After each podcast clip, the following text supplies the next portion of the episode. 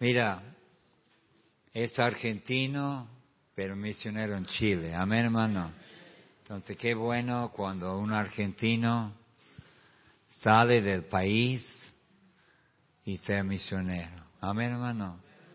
Amén, Martín. Estoy bromeando. Pero, ¿sabe qué?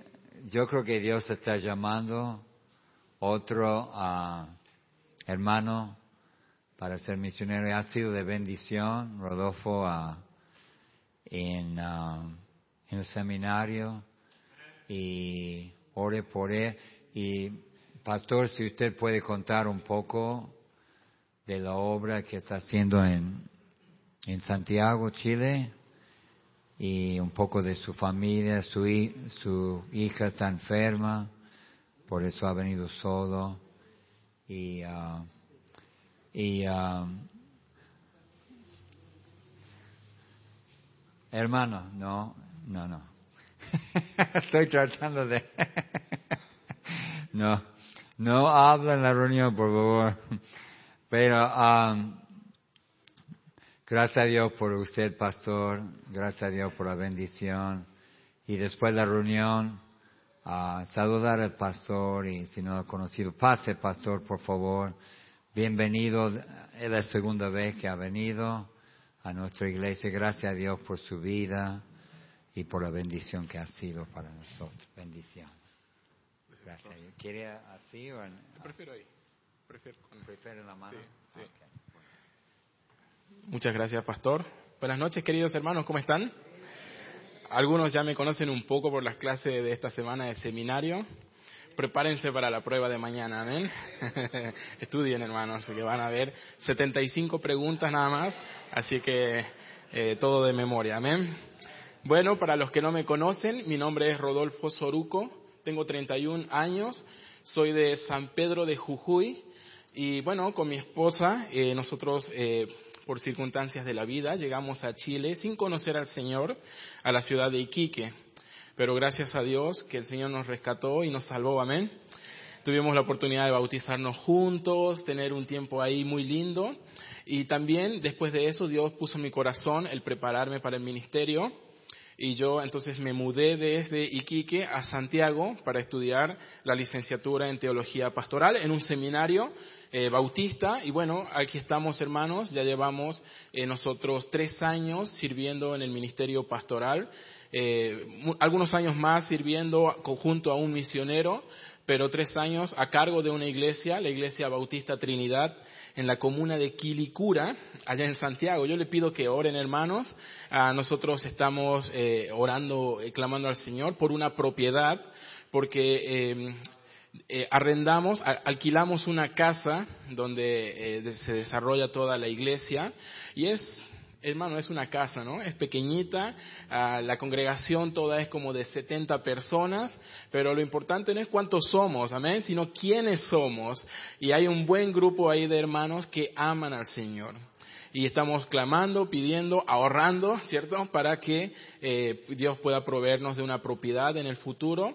También apoyamos a seis misioneros nosotros y estamos muy orgullosos de, poder ser parte de, la obra de Dios a través del Ministerio de Misiones. Así que ese soy yo, hermanos. Eh, un placer estar con ustedes. Vine hace dos años y me encanta ver eh, varios hermanos que conocí hace dos años, verle todavía en la iglesia. Eso es un placer, pero todavía me encanta más ver caras nuevas entonces, que personas estén sumando y llegando a la iglesia es un, es un gozo para mí ver cómo Dios está obrando a través de Betel. Eh, bueno, como lo menciona el pastor, teníamos el deseo de venir ah, junto con mi esposa y nuestra hija de dos años y medio, que se llama Emma pero bueno, ella tuvo laringitis el fin de semana, entonces bueno, no era una, una buena idea todavía, ¿no? Entonces venir todos juntos, así que tuvieron que quedarse. Así que les pido oración por ellas, eh, por mi esposa y por mi hija, y que el Señor haga su obra en su vida. Amén. Hermanos, quiero eh, que podamos ir al libro de Esdras, Esdras capítulo 2.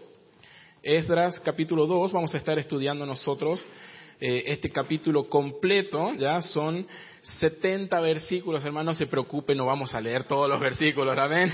Entonces, eh, el pastor ya me dijo, si te empezamos a apagar las luces, es, señal de que tienes que terminar, ¿no? Entonces, voy a tratar de ser breve, hermanos, pero a la misma vez explicarlo claramente porque estoy seguro que Dios va a hablar a tu vida a través de su palabra. Y te pido, hermano, que en este momento, mientras que tú buscas ahí el libro de Esdras, puedas quitar toda distracción de tu mente. Ya, hermanas, deje de pensar qué va a cocinar mañana. Amén. Eh, hermano, deje de pensar eh, eh, en Messi, ¿no? Entonces, y lo que clasificó para el Mundial. No, piense en cómo Dios puede hablar a tu vida a través de su palabra el día de hoy. Quita toda distracción. Pide al Señor entendimiento y que abra nuestros ojos para ver lo que Él quiere decirnos. Hermanos, Esdras capítulo 2. Tú, puedes dejar marcado ahí en tu Biblia, eh, Esdras capítulo 2, pero antes quiero leer en, el libro de Primera de Corintios, capítulo 15, versículo 58. Mira lo que va a decir ahí la palabra de Dios. Primera de Corintios 15, eh, versículo 58, dice la Biblia, así que, dice el apóstol Pablo, hermanos míos amados, por favor fíjate esa frase, estad firmes y constantes creciendo en la obra del Señor siempre. Amén. Sabiendo que vuestro trabajo en el Señor, ¿qué dice? No es en vano. Nada de lo que tú hagas para el Señor es en vano. ¿Y cuántos creen aquí que Dios quiere que nosotros crezcamos en la obra del Señor? Pasemos de ser bebés espirituales a maduros espiritualmente, útiles para el Señor en su obra. Dios quiere hacer una obra a través de cada uno de nosotros.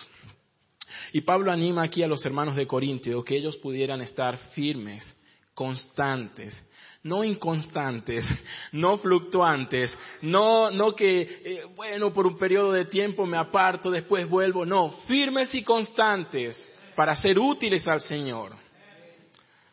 Hay mucha necesidad de Cristo en Tucumán. Hay mucha necesidad de Cristo en el mundo. Y para eso, para alcanzar a esas personas, debemos nosotros, estar firmes, involucrados en la obra del Señor. Cuando nosotros vamos al libro de Esdras, capítulo 2, quiero hablarte, hermano, el día de hoy, de los sacrificios necesarios para que la obra de Dios avance. Sacrificios necesarios para que la obra de Dios avance. El versículo anterior decía, firmes y constantes. ¿Por qué las personas no están firmes? ¿Por qué muchas sillas, eh, el pastor decía, faltaron muchas personas? Debe ser el frío. En el fondo es inconstancia. ¿Por qué sucede eso, hermanos? Porque no es, no es fácil mantenerse firme. No es fácil ser útil para el Señor. Cuesta mucho. Hay sacrificios que nosotros debemos hacer si queremos ser útiles para Dios. Y en el libro de Esdras, este libro relata la historia de cómo la nación de Israel, o el pueblo de Dios, volvió desde el exilio de Babilonia y volvió a la ciudad de Jerusalén para reedificar el templo de, Dios y restituir la adoración en el templo. 70 años atrás, Babilonia había invadido Jerusalén y destruido todo. Y se había llevado un montón de personas cautivas hasta Babilonia.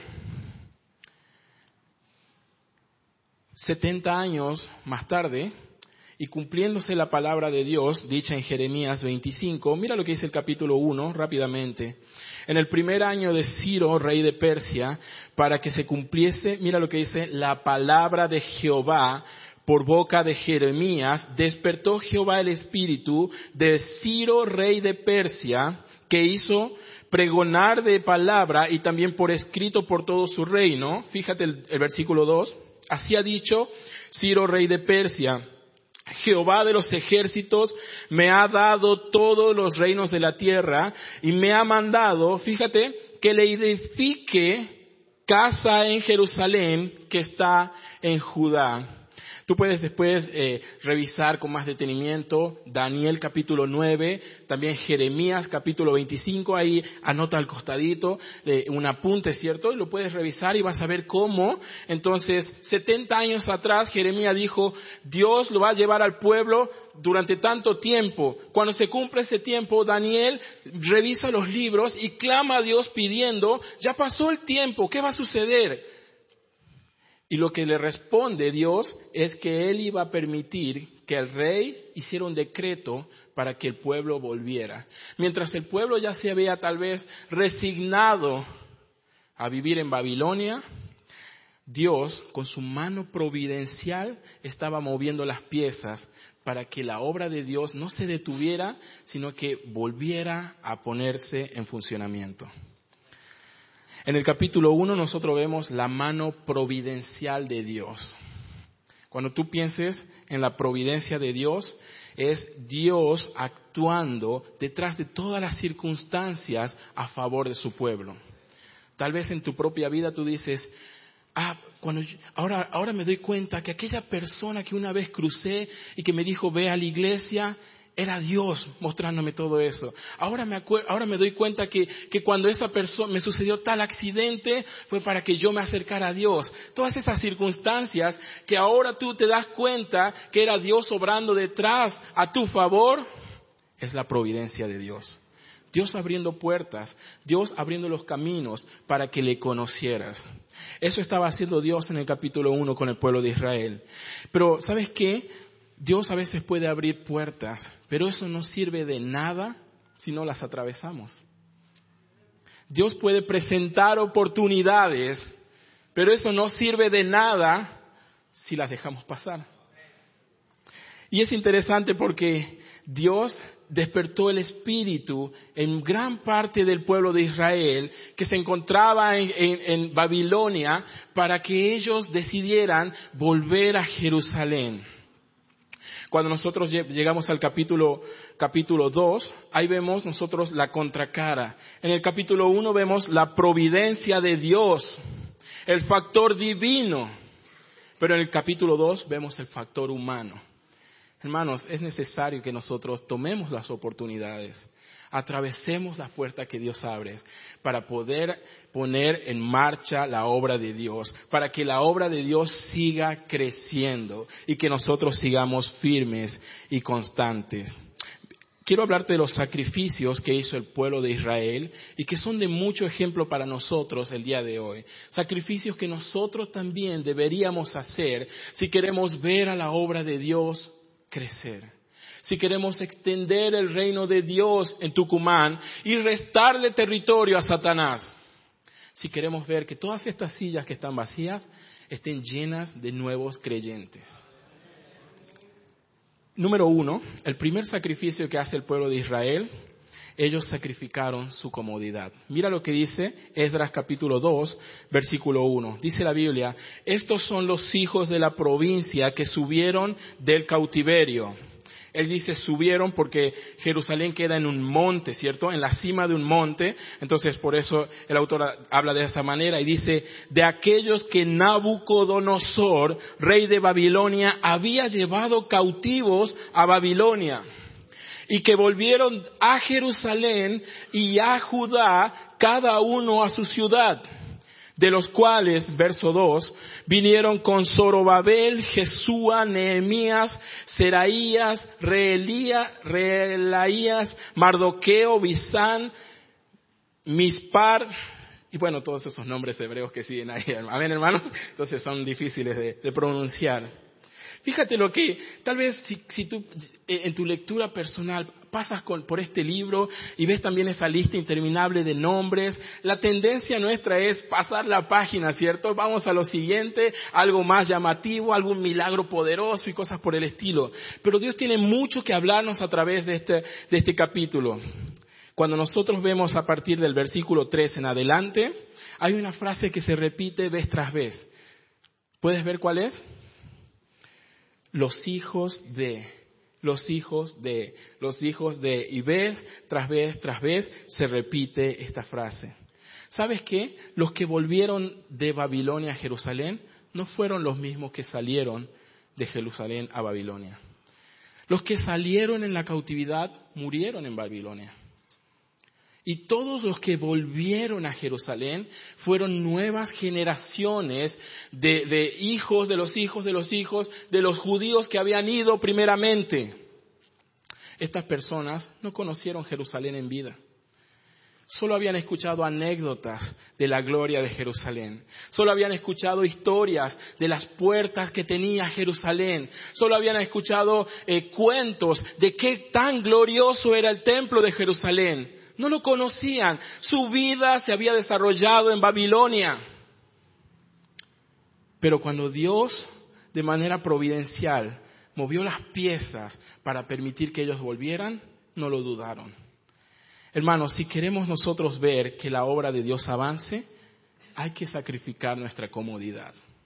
Hay que sacrificar nuestra comodidad. Es interesante, hermanos, el decreto de Ciro para el retorno y la reconstrucción de Jerusalén no sería de nada sin las miles de personas que dejaron de lado su vida nueva, todo lo que conocían, para que la obra de Dios sea restaurada. Es en ese momento que los recursos humanos son de mayor importancia que los económicos. El templo nunca habría sido reedificado si no hubiera sido por las familias de judíos que aceptaron la oferta de Ciro y estuvieran dispuestas a desarraigarse de Babilonia y trasladarse nuevamente a Jerusalén. Y es interesante porque, fíjate, desde el versículo 3 hasta el versículo 59, eh, 60, tenemos una lista interminable de nombres y a veces eso sucede, ¿no? Pasamos la página. Cuando llegamos a una genealogía, qué aburrido, pasa la página. Pero Dios nos está hablando aquí a través de esto. Y es interesante porque en el libro de Nehemías está la misma genealogía que se repite. Es como si el Espíritu Santo dijera, bueno, te la saltaste en Esdras, ahora la vas a leer en Nehemías. Es como si Dios nos, quisiera mostrar, pedir que prestemos atención. Y hay un principio importante aquí, hermanos, a través de esta lista interminable de nombres. Dios recuerda a aquellos que sacrifican su comodidad en pos de la obra de Dios. Tal vez tú dices, ah, pastor, pero yo no voy a ser pastor, yo voy a hacer el aseo, nadie me va a ver, yo voy a estar con los niños, nadie me va, me va a felicitar, yo voy a preparar las sillas, nadie me va a ver, no es una posición visible, no es algo, algo muy bonito. Dios recuerda y tiene, entonces Dios toma buena nota de aquellos que sacrifican su comodidad. Mira lo que dice Mateo, Mateo capítulo 26, versículo 13. Mateo capítulo 26, versículo 13. Mira lo que va a decir ahí la palabra de Dios. Mateo 26, versículo 13. Aquí tenemos nosotros una historia que es bien conocida eh, para muchos, ¿cierto? Cuando una mujer llamada María entró al lugar donde estaba Jesús con una, con una, un perfume, ¿cierto? De, eh, muy valioso. Entonces, y ella derramó ese perfume en los pies de Jesús y con su cabello los lavó y las personas le criticaban, ¿cierto? Ahí estaba Judas diciendo, eh, no, eso se podría haber dado a los pobres, eso hubiéramos utilizado ese dinero de mejor manera. Parece un desperdicio para el mundo representado en Judas, incrédulo. Pero mira lo que dice Jesús, versículo 13. De cierto os digo que donde quiera que se predique este evangelio en todo el mundo, también se contará lo que ésta ha hecho. ¿Para qué? Para memoria de ella. Dios no se olvida, hermano, de los sacrificios que hacemos nosotros. Dios nos no deja en poco, no queda en el olvido. Recuerda Primera de Corintios, nunca es en vano hacer cosas para Dios. Amén. Mira Hebreos capítulo 6, versículo 10. Hebreos capítulo 6, versículo 10. Mira lo que va a decir ahí la palabra de Dios. Mira lo que dice ahí. Porque Dios, por favor, esto puedes subrayarlo en tu Biblia, remárcalo, es muy importante, dice la Biblia, porque Dios no es injusto para olvidar vuestra obra y el trabajo de amor que habéis mostrado hacia su nombre. Dios no es injusto y lo que nosotros hacemos para el Señor, sacrificando nuestra comodidad, cuando tal vez podrías estar en el sillón de tu casa, podrías estar viendo el partido de la selección y, muchas cosas haciendo, el hecho de que tú estás aquí no es en vano. Y el versículo dice, Dios no es injusto, no va a olvidar tu trabajo en la obra, sirviendo a su nombre y sirviendo a los santos. Interesante aquí lo que dice entonces el autor de Hebreos. Cuando nosotros volvemos al libro de Esdras, Hermanos, esta lista aquí interminable nos muestra de que, de estos estos hijos de y todas estas personas que salieron de Babilonia, ellos lo dejaron todo sin darse cuenta de que eternamente quedarían sus nombres plasmados en la palabra de Dios. ¿Por qué? Sacrificaron su comodidad. Hermanos, ¿sabe eso significa? Que llegando del trabajo a la noche, en lugar de ver televisión, te cambias rápido y sales para la iglesia. Tal vez eso significa que los sábados en la mañana, en lugar de ir al mercado por la verdura, vienes a ganar almas. Eso significa que en lugar de, dejar a tus hijos ahí con una tablet, que tomas la Biblia y le muestras una historia bíblica. Sales de tu zona de confort y haz cosas para Dios, porque Dios no olvidará esto. Si Dios tomó en buena nota que cada, cada familia que participó en la reconstrucción de su templo terrenal, hermanos, no estará más eh, eh, eh, deleitado en nosotros construyendo un templo espiritual. Pedro habla de los creyentes como rocas vivas que se reúnen y, van creando un templo, ya no material, no como un, templo como en Jerusalén, sino la iglesia del Señor. Hermanos, para que la obra de Dios siga avanzando y para que nosotros podamos mantenernos firmes y constantes en la obra del Señor, debes salir de tu zona de confort, renunciar a tu comodidad y hacer cosas para Dios. Número uno, sacrificios que debemos hacer para estar firmes en la obra de Dios y para que la obra de Dios avance, sacrificar nuestra comodidad. ¿Amén o no? Número dos, número dos, debemos sacrificar nuestros prejuicios, nuestros prejuicios. Mira lo que dice, mira lo que dice aquí el, el versículo 64, y ya vamos a revisar un poco más de esta lista de nombres, pero mira el versículo 50 y 64 lo que dice. Dice la palabra de Dios lo siguiente, toda la congregación, toda la congregación, ¿qué dice? Unida como un solo hombre, era de 42 mil 370, sin contar sus siervos y siervas, de los cuales eran 7.337 y tenían 200 cantores y cantoras y sus caballos eran 736 y sus mulas 245, sus camellos 435, asnos 6.720 y bueno, ahí el, autor, ¿no? Entonces, eh, eh, nos da aquí los detalles de cuánto era la congregación. Más o menos, hermanos, estamos hablando de 50 mil personas. Hermanos, ¿cómo, se, cómo, ¿cómo puede ser posible que 50 mil personas sean como un solo hombre? No había prejuicios en ellos. Quiero mostrarte algo, algo muy interesante. Verso Mira cómo había personas de todo tipo en esta multitud. Versos 36. Mira la primera frase lo que dice, los sacerdotes. Verso 40, los levitas. Verso 41, los cantores. Verso 42, los porteros. Verso 43, los sirvientes del templo. Es como si el, autor va bajando de rango, ¿no? Él dice sacerdotes, levitas, cantores, porteros, sirvientes.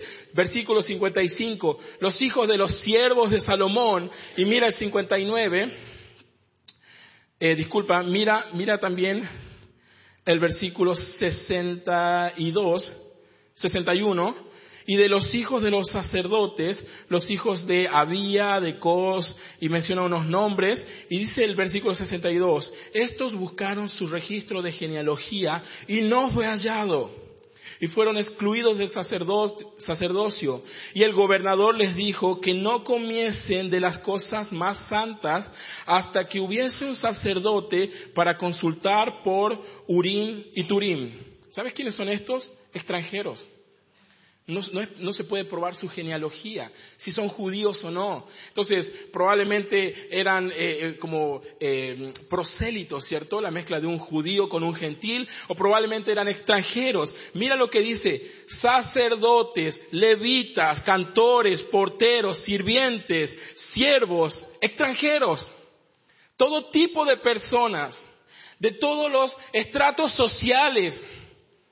Pero el verso 64 dice, todos estaban unidos como un solo hombre. ¿Sabes cómo eso es posible?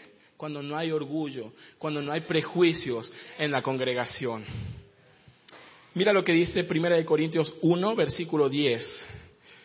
Mira lo que dice 1 Corintios 1, versículo 10. Dice la Biblia lo siguiente, os ruego, hermanos, dice Pablo, por el nombre de nuestro Señor Jesucristo, que habléis todos una misma cosa y que no haya entre vosotros divisiones, fíjate lo que dice, sino que estéis perfectamente unidos en una misma mente y en un mismo parecer. ¿Amén o no? Mira el ruego de Pablo por la iglesia, que estén unidos, que no haya divisiones, que no haya sectarismo, que no haya grupitos ahí, iglesias dentro de la iglesia, todos como un solo hombre en unidad. Eso solo va a ser posible si los prejuicios quedan de lado. Tal vez tú dices, ganar almas, pero yo soy un profesional, ¿qué va a pensar de mí la gente? Yo no voy a ir a eso. Tal vez tú dices, eh, ir, iba a visitar a este hermano, pero es muy humilde, yo tengo mucho dinero. Tal vez tú dices, eh, no, ¿cómo voy a invitar a este hermano? Me avergüenza mi casa. Deja los prejuicios de lado. En Cristo somos uno. Y Dios quiere que haya unidad en el pueblo de Dios, en su iglesia. Es increíble el ejemplo de los hermanos o del pueblo de Dios en Esdras. 50 mil personas desde lo más alto de la sociedad hasta lo más bajo, en una perfecta unidad. ¿Sabes por qué, hermanos? Porque ellos tenían claro cuál era su propósito, cuál era su misión. Ellos debían reconstruir el templo y eso era su móvil, eso era lo que les movía. Tal vez nosotros no tenemos esa misión, pero sí tenemos la gran comisión de ir por el mundo y predicar el Evangelio a todas las personas. Solo va a ser posible si hay esa misma unidad que en el pueblo de Dios en el libro de Esdras. Mira Efesios capítulo 4, versículo 15. Eh, Efesios capítulo, vamos a empezar de, del versículo 11 hasta el, hasta el 16. Vamos a leer rápidamente estos versos.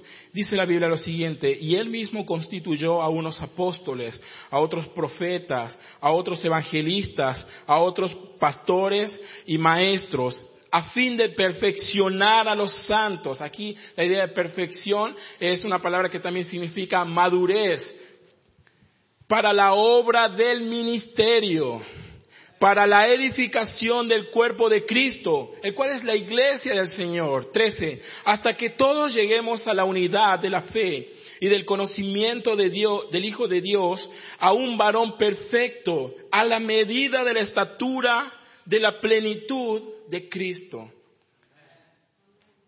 ¿Para qué crecer en la obra? ¿Para qué llegar a, esa eh, y buscar más y más y más imitar el carácter de Cristo? 14 para que ya no seamos niños fluctuantes, llevados por doquiera de todo viento de doctrina, por estratagema de hombres para engañar, que para engañar emplean con astucia las artimañas del error, sino que, mira lo que dice, siguiendo la verdad en amor, crezcamos en todo en aquel que es la cabeza, esto es Cristo.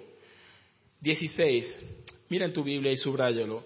De quien todo el cuerpo, bien concentrado, concertado, unido entre sí por todas las coyunturas que se ayudan mutuamente, según la actividad propia de cada miembro, recibe su crecimiento para ir edificándose en amor.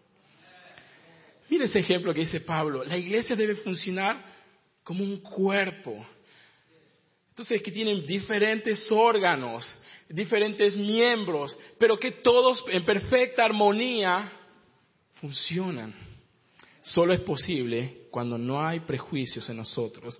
El pueblo de, Israel en el libro de Esdras nos enseña que había una diversidad de obreros, una diversidad de personas, de diversos tipos sociales, pero había unidad en el propósito y en la visión y la misión que ellos tenían para que Dios pueda hacer una obra significativa a través de esta iglesia, para que la obra de Dios siga creciendo y nosotros sigamos firmes y constantes, debemos dejar nuestros prejuicios de lado. Amén o no? Buscar la unidad en amor. Pero número tres, te quiero mostrar un tercer sacrificio que hacen aquí el pueblo de Dios. Número tres, ya vamos a ir terminando hermanos. ¿Vieron que no leímos todos esos versículos? Amén. Entonces hubiera sido mucho, ¿no? Pero tres, aquí vemos cómo el pueblo sacrificó su comodidad. Dejaron la vida que conocían para ir a lo desconocido, lo que solo habían escuchado en historias, en anécdotas de sus abuelos antes que murieran. Dejaron toda esa vida, sacrificaron su comodidad y dejaron todo para que la obra de Dios fuera reedificada. También sus prejuicios, no había orgullo entre ellos, sino humildad, había unidad, eran como un solo hombre, a pesar de que eran diferentes tipos de personas. Y número tres, ellos sacrificaron de sus recursos. Sacrificaron de sus recursos. Tres, mira lo que dice versículo 68. Y algunos de los jefes de las casas paternas, cuando vinieron a la casa de Jehová que estaba en Jerusalén, ¿qué dice? Hicieron ofrendas voluntarias para la casa de Dios, para reedificarla en su sitio. 69 y 70. Según sus fuerzas dieron al tesorero de la obra sesenta y un mil dracmas de oro y cinco mil libras de plata y cien túnicas sacerdotales y habitaron los sacerdotes, los levitas, los del pueblo, los cantores, porteros sirvientes del templo en sus ciudades y todo Israel en sus ciudades. Cuando ellos llegaron, el verso, eh, eh, mira lo que dice ahí, 68. Cuando ellos dicen que llegaron a la casa de Jehová, casa que no existía, casa que eran escombros, casa, eh, templo que, eran ruinas únicamente, ¿Qué hicieron? Hicieron ofrendas para que la obra de, Dios fuera reedificada y la adoración se restableciera en Jerusalén. Hermano, ¿sabes qué? La, obra de Dios no son palabras de ánimo, no es qué bueno, qué bonito, qué interesante, qué, qué anecdótico, no, requiere compromisos de nuestra parte. Hermanos, tal vez eso significa tomar una bebida menos a la semana. Tal vez eso significa usar algo en lugar de primera marca, de segunda marca. Tal vez eso signifique que ya no te suscribas a Netflix. Amén. Ahí nadie dijo amén, ¿no? Hay de mí, de muchos, ¿no? Entonces, haz los sacrificios necesarios. Tú conoces tu vida y Dios también. Hermanos, y aquí no estamos hablando de, de porcentajes de cantidades. No como esos lugares donde dicen, ya, los que van a dar diez mil pasen. Después los que van a dar cinco mil pasen. No es así, hermanos. Versículo 68. Ofrendas voluntarias. 69. Según sus fuerzas.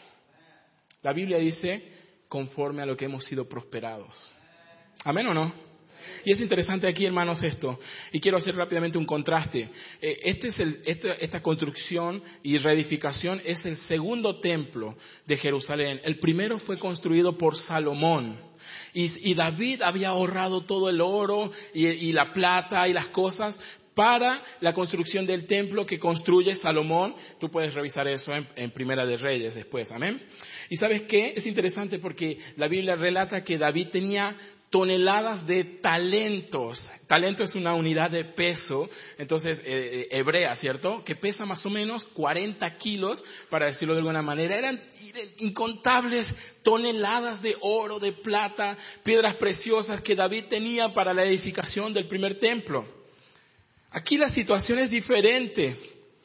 No están en esa prosperidad que estuvo Israel cuando se hizo el primer templo. Están volviendo del exilio. Llevan meses caminando en el desierto, volviendo de Babilonia. No tienen morada. La ciudad está destruida. Las ruinas del templo están ahí. Y ellos dieron igual para la obra de Dios. Eso nos muestra, hermanos, que la pobreza o la escasez no es excusa para dar a la obra de Dios. ¿Amén o no? No se trata, hermano, de cuánto hay en tu bolsillo, sino de lo que hay en tu corazón. Lo que vemos aquí, hermanos, y, yo me tomé el trabajo ahí de hacer el número, sacar la cuenta, que cuánto era todo esto, ¿no? Cuando se construye el primer templo, se contaban en talentos. 40 kilos pesaba cada talento. Cuando se construye el segundo, mira el versículo 69, se cuentan en dracmas. 40 gramos, como una monedita de 50 centavos. Ya no existe, ¿no? Inflación esta. Pero ¿sabes qué? Eh, eh, eh, es interesante esto, hermanos, porque todo, todo el cálculo ahí, sacando la cuenta, son más de dos toneladas de metales preciosos que el pueblo de Dios, Dios dio para que se reedificara la casa de Jehová en su lugar. Ellos no dieron mucho, pero dieron todos.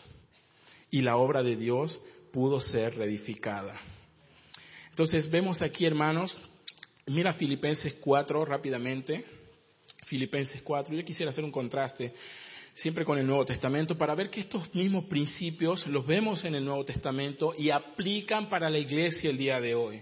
Filipenses 4, versículo 10, entonces Pablo le agradece a los hermanos de Filipo o de Macedonia, como él les llama en la primera carta a Corintios, por la ofrenda que ellos enviaban cada mes, cada vez que podían para Pablo. Mira lo que dice verso 10. En gran manera me gocé de que al fin habéis revivido vuestro cuidado de mí. Ofrenda misionera, de lo cual estabais solícitos pero habías faltado oportunidad. Ellos no veían la, hora de, saber dónde estaba Pablo para poder enviarle la ofrenda para que él siguiera haciendo el ministerio. Versículo 15. Sabéis también vosotros, oh filipenses, que al principio de la predicación del Evangelio, cuando partí de Macedonia, ninguna iglesia participó conmigo en razón de dar y recibir, sino solo vosotros. Aquí hay dos tipos de iglesia, hermanos las que apoyan misiones y las que no apoyan misiones. Queremos ser la iglesia que apoya misiones. Queremos ser una iglesia que hace posible misiones. Queremos ser una iglesia que extiende el reino de Dios, utilizando a los misioneros para que el Evangelio siga avanzando.